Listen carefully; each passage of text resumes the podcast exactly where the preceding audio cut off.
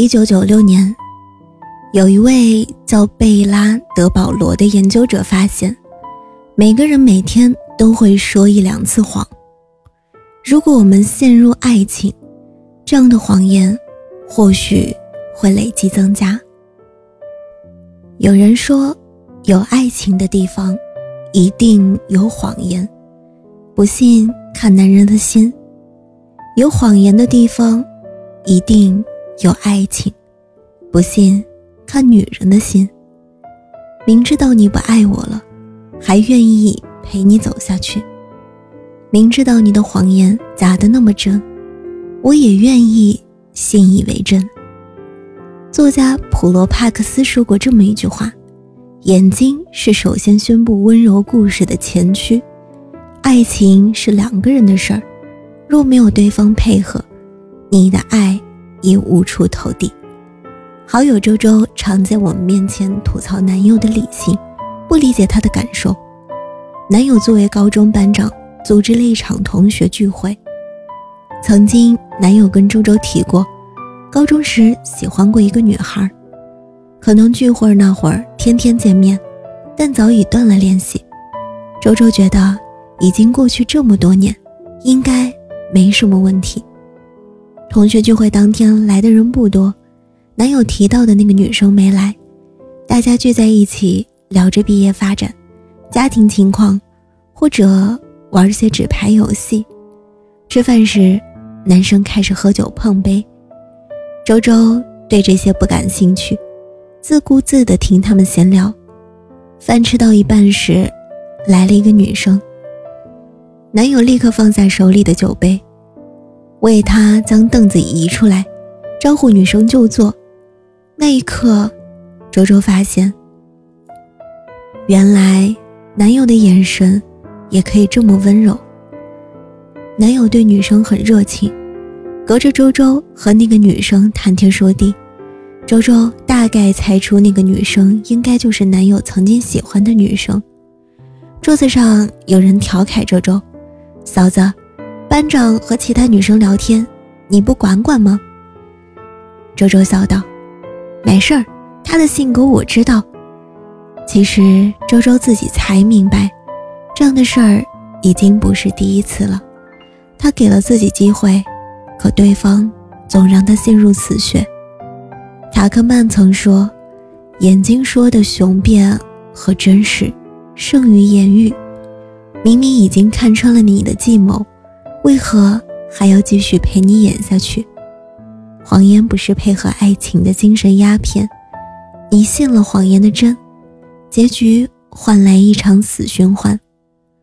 法国作家马克·李维说过：“爱情仿佛像影子一样，如果你踩中了，就请带走我的心；而爱情里的谎言，就像投射影子的阳光，一次次的谎言。”最终影子也消失不见。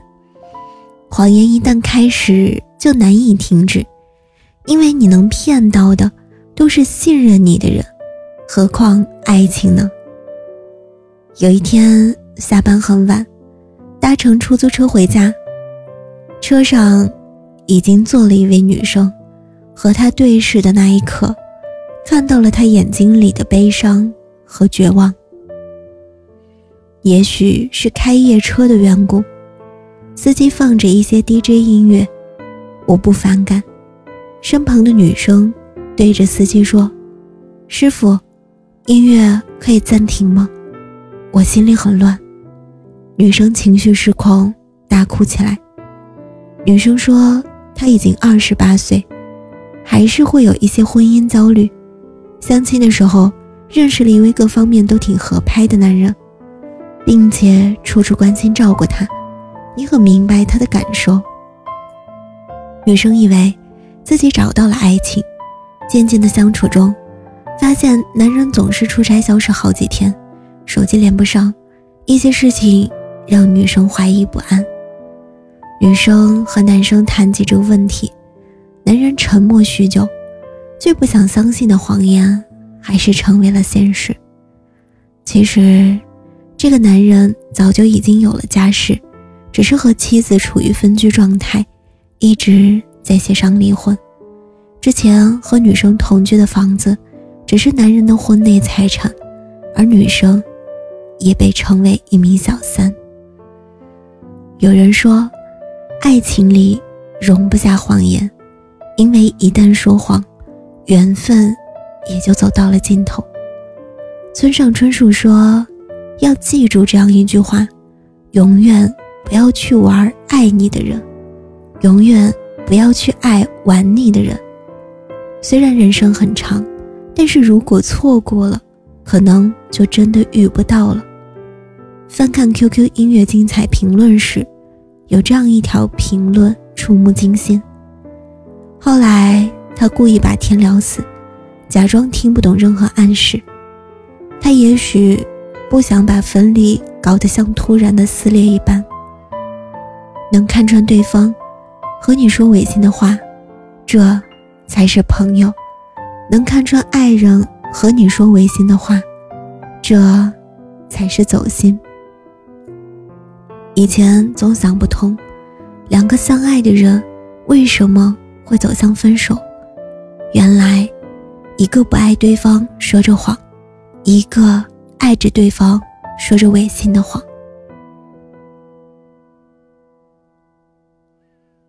从朋友那儿听过这样一个故事：男孩在国外读书的时候认识了喜欢的人，吸引相恋。女生提前结束学业回国，女生希望男友尽快回来，提前将两个人的未来做好规划。可是男生觉得自己的学业还要继续精进，希望两个人再缓一缓。每次聊到这个话题，女孩总是说：“没关系，我等你。”后来，女孩在感情里越来越没有安全感，发脾气、不安、躁动，提出分手的那一次，男孩答应了她。男孩在经历过时间的沉淀后，才渐渐明白，当初女孩说没关系，不是真的没关系，提分手不是真的为了分手。曾以为我们的爱可以永恒。但当你的沉默开始划分爱情分歧的歧视，你不懂我的心底的言语，我便不想再苦苦委屈自己。有的人爱着，却总想着一些细节验证对方不爱你的证据；有的人不爱了，却又将那些证据重新洗牌，拼命获取蛛丝马迹来证明还爱着。有的人明明还爱着。分手很久了，听见对方结婚的消息，依旧会说彻底放下了。有的人明明不爱了，还要在一起，看着对方分享喜欢的事情，配合着逢场作戏。既然爱情说了谎，不如放他一马。与其做一个看透真相的傻子，纠缠不清，不如让结局尽快收尾。有句话说的很好。遇见的都是天意，拥有的都是幸运，不完美又何妨？万物皆有裂缝，那是光照进来的地方。分手了又何妨？那就当爱走错方向，换个路口，岂不更好？